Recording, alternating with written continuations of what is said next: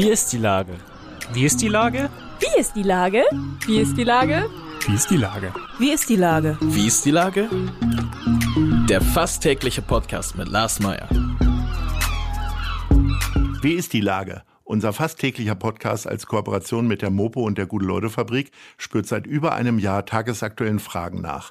Macher, Musikerinnen, Models, Mütter und Politiker, genauso wie Schwestern, Schüler, Schlachter, Freiberufler oder Helfer, also prominente Lenker oder unbekannte Denker, kommen knapp 15 Minuten zu Wort.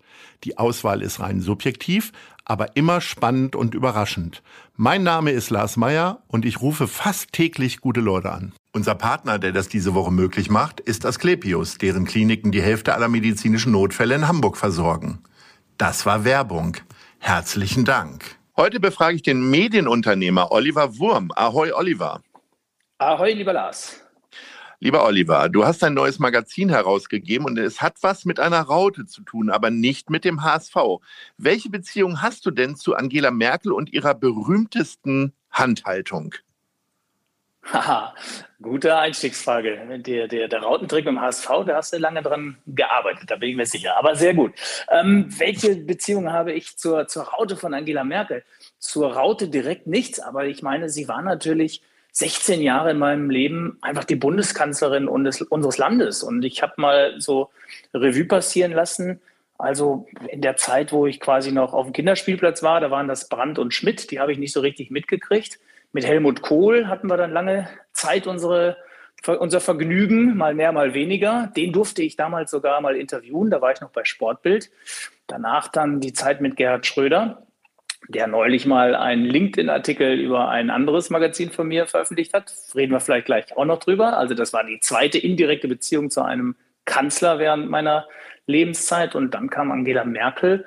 Und ähm, als sie, das war am Silvesterabend 2020, plötzlich in ihrer Neujahrsansprache sagte, so dieses aller Voraussicht nach das letzte Mal, dass ich mich als Bundeskanzlerin mit einer Neujahrsansprache an Sie wenden darf, da hatte ich so einen Impuls und habe gedacht, irgendwie muss man dieser Frau ein Magazin widmen. Und du kennst mich, diese One-Shot-Magazine, das ist mein Elixier.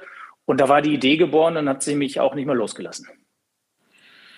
Lange Antwort, aber was hältst du denn von der Raute? Das war ja die Frage. Naja, von der Raute, das hat sie ja selber mal gesagt, die ist ja aus dem Zufall heraus entstanden. Das war ja kein Machtsymbol, deswegen habe ich da über die Raute mir jetzt nicht tagelang Gedanken gemacht. Aber wir hatten eine Zeichnung vorne auf dem Cover und da war sie natürlich in ihrer typischen Haltung abgebildet, weil der Illustrator Dieter Braun das so angelegt hatte. Und irgendwann fand ich das total langweilig. Und dann habe ich ihm gesagt, Dieter, mach mal was anderes. Und dann hat er sie befreit und hat jetzt so einen Surfergruß daraus gemalt. Also eine Hand ist noch äh, zur Raute und die andere so ein Surfergruß auf dem Cover. Das ist so ein bisschen schon die Verabschiedung in die, in die Pensionszeit. Und ich finde, diese Nuance tut dem Cover äh, dieses Kanzlerinnenmagazins sehr gut. Du hast verschiedene sehr hochkarätige Journalistinnen engagiert, um äh, auf unterschiedliche Sichtweisen auf äh, den Werdegang von Angela Merkel zu blicken. Wie kriegst du das eigentlich immer wieder hin, diese Edelfedern zu begeistern? Weil das sind ja häufig doch Projekte, die vor allen Dingen von deiner Leidenschaft leben und nicht von dem unermesslichen Geld, was du als Medienunternehmer ausgibst. Ja, also äh, genau, du hast die beiden hm, Schlüsselbegriffe eigentlich genannt. Es ist, glaube ich, immer die Begeisterung und die Leidenschaft, mit der man die Kolleginnen und Kollegen auch anfragt, ob sie mitmachen. Dann kann ich auch immer im Rahmen meiner Möglichkeiten Honorare zahlen. Das äh, wird auch anerkannt und respektiert, dass ich da jetzt nicht äh, äh, vielleicht überdimensioniert bezahle, aber schon im Rahmen eines solchen Projekts vernünftig. Da muss ich mich auch nicht schämen. Ähm, und gleichzeitig ist es, glaube ich, oftmals die Idee. Und, und die besten Leute äh, arbeiten auch am liebsten mit an Dingen, wo sie auch eine gewisse Leidenschaft selber reinlegen können und, und so ein bisschen aus dem Alltag mal rauskommen. Und äh, ich habe diese Grundidee, 16 Begriffe, 16 Autorinnen und Autorinnen hinzulegen, die zusammen quasi so eine Art Merkel Themencloud ergeben. Ähm, das fanden die spannend und einige haben sich sogar regelrecht Zitate oder Begriffe ausgesucht. Also Samira El-Wazil war ganz begeistert und sagte, ich möchte über Wir schaffen das schreiben. Bei Mickey Beisenherz war Mutti gesetzt, weil man weiß, er schreibt auch sehr viel über seine Mutter und seine, seine Oma auch im, auf Social Media Kanälen. Also so Oma. ergeben sich diese, Oma, genau, so ergeben sich diese Begriffe und diese Konstellationen dann auch manchmal aus den, aus den Persönlichkeiten heraus von selbst. Und dann habe ich denen gesagt, open-minded, also wirklich essayistische Kommentierungen, äh, ähm, Berichte, Rückblicke. Äh, schreibt, was ihr wollt, schreibt offene Briefe, aber befasst euch mit dem Thema, weil in Summe gibt es das Titelthema.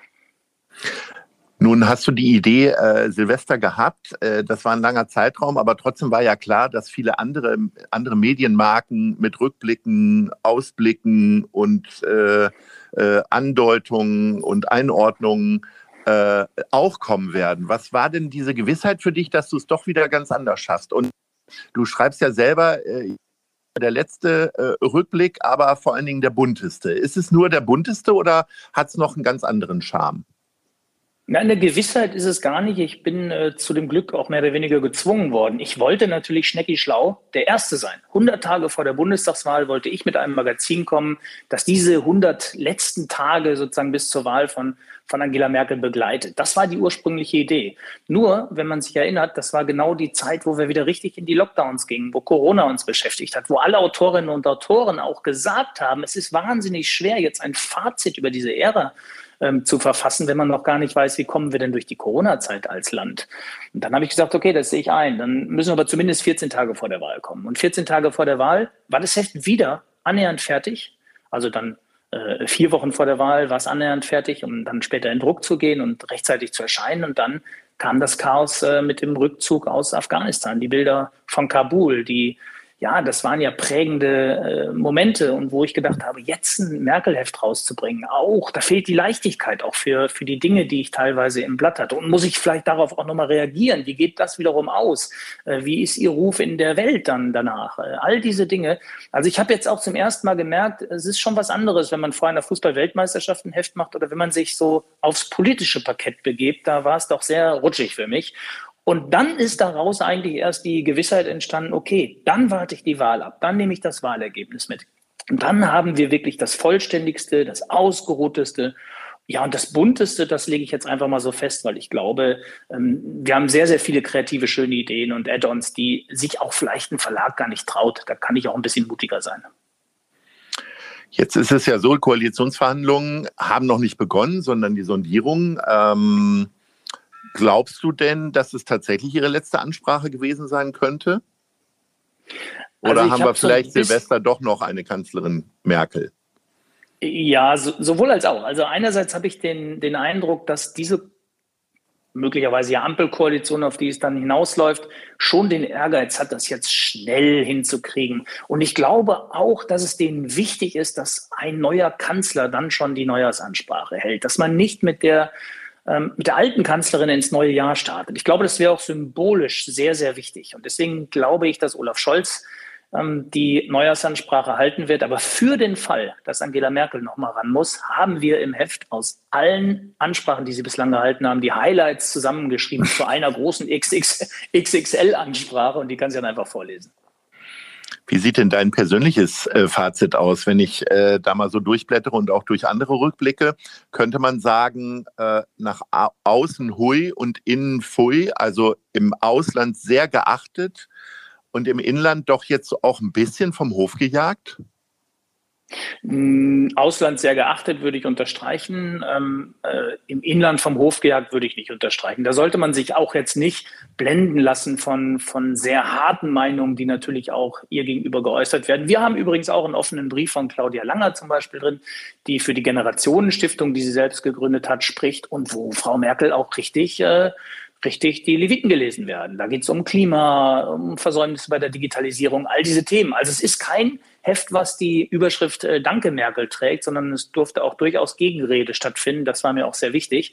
Aber insgesamt glaube ich, dass auch im Inland ähm, diese Zeit sehr, sehr, sehr gewürdigt wird und sehr, sehr respektiert wird. Aus meiner persönlichen Sicht waren es vier Jahre zu lang.